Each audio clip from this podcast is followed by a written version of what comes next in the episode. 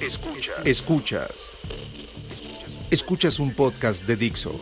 Escuchas Bonomía con Nat Zamora. Hola, mi nombre es Nat Zamora y este es el episodio número 16 de Bonomía. Espero estén teniendo una buena cuarentena.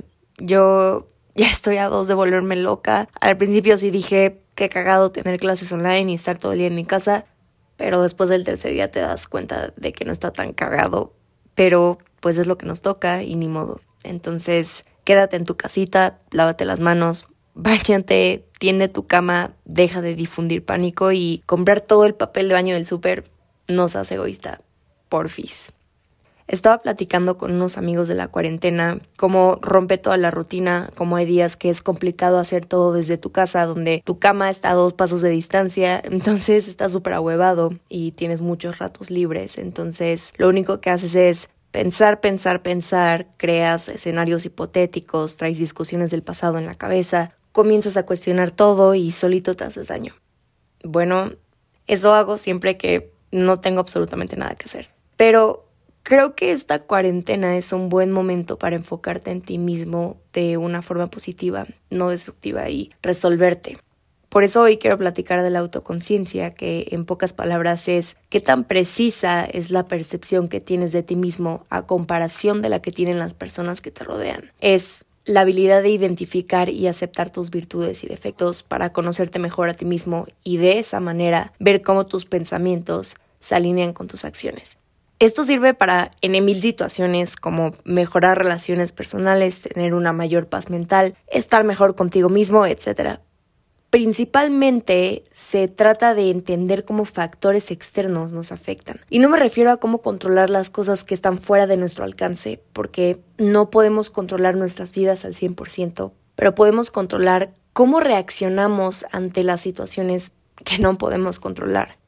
Yo creo que a cualquier persona que le pregunte si se conoce bien, la respuesta por sentido común será que sí. Porque está medio raro pensar en una persona que no se conozca bien a sí mismo. Pero la realidad es que es más raro conocer a alguien que sí. Y es que la persona en la que te has convertido se ha construido durante muchos años, a través de experiencias, gente que llega, se va o que siguen aquí. Así que es complicado conocer a alguien que conozca los centros de los centros, de los bordes, de quién realmente es, pero no es imposible.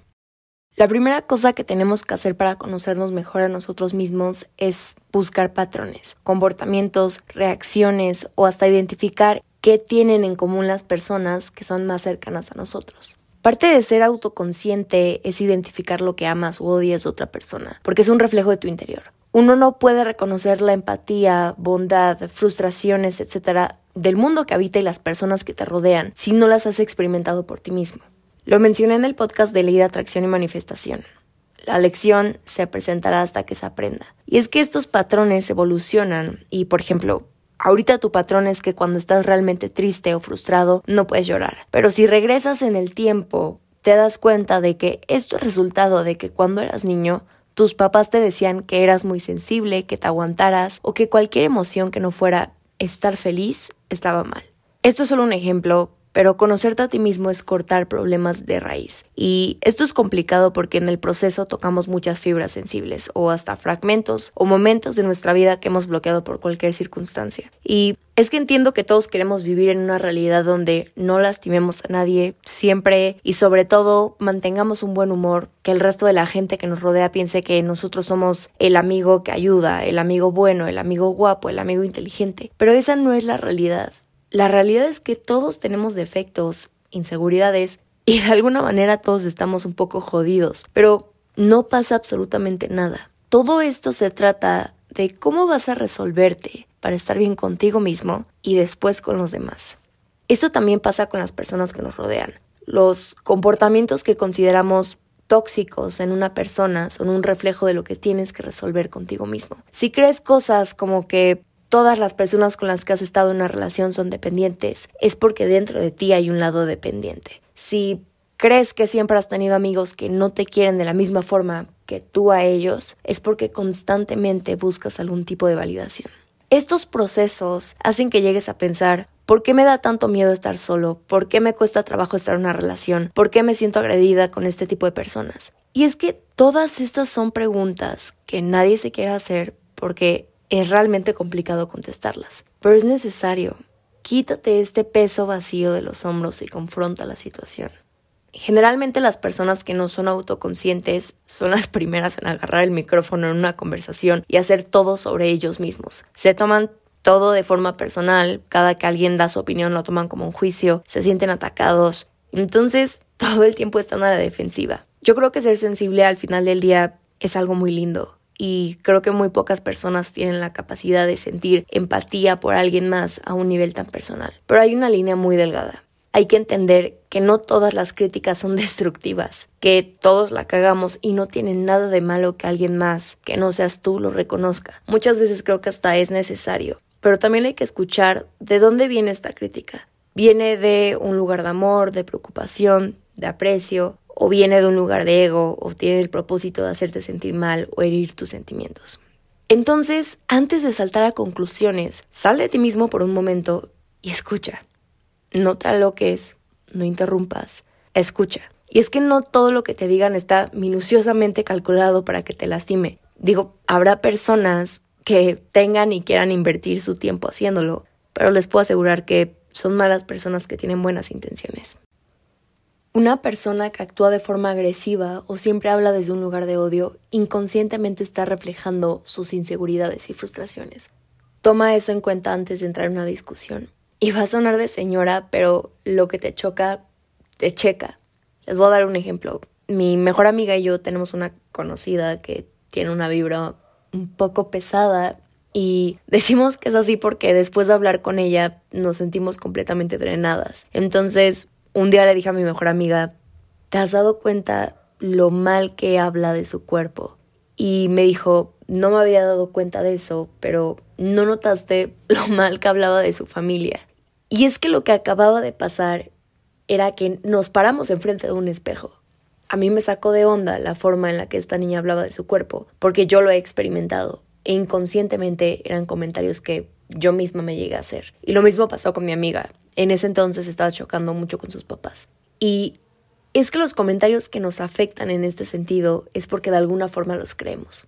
Entonces, estos disparadores son claros ejemplos de cosas que tenemos que sanar. Tenemos que dejar de suprimir las situaciones y empezar a ser honestos con nosotros mismos sobre a dónde vamos, quién queremos ser, qué queremos transmitir al mundo, definir nuestras metas, pasiones y aceptarnos, perdonarnos, aprender de nuestros errores y dejar de lado esta actitud conformista de no cambio porque así soy y a quien le guste que bueno y a quien no que se chingue. Hay que salir de nuestra zona de confort, y abrirnos a la idea del cambio, a la superación personal, para volvernos nuestra mejor versión, y no por nadie más, por ti.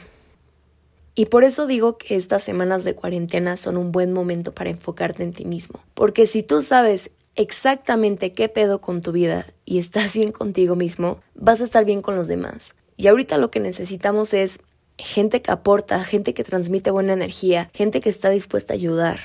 Son tiempos difíciles, pero el sol sale todos los días. Yo soy una persona que cree que las cosas pasan por algo y tal vez esta es una señal de que debemos de generar conciencia en nuestro interior.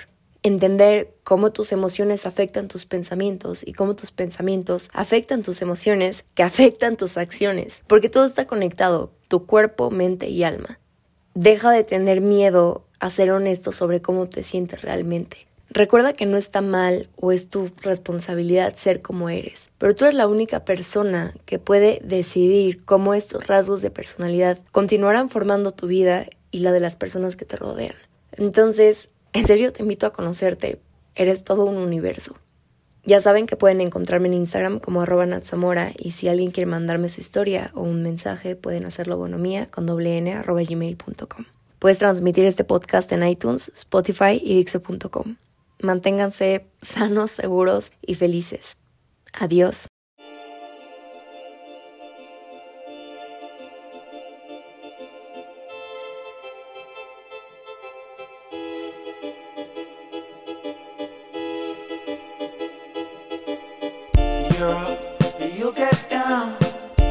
running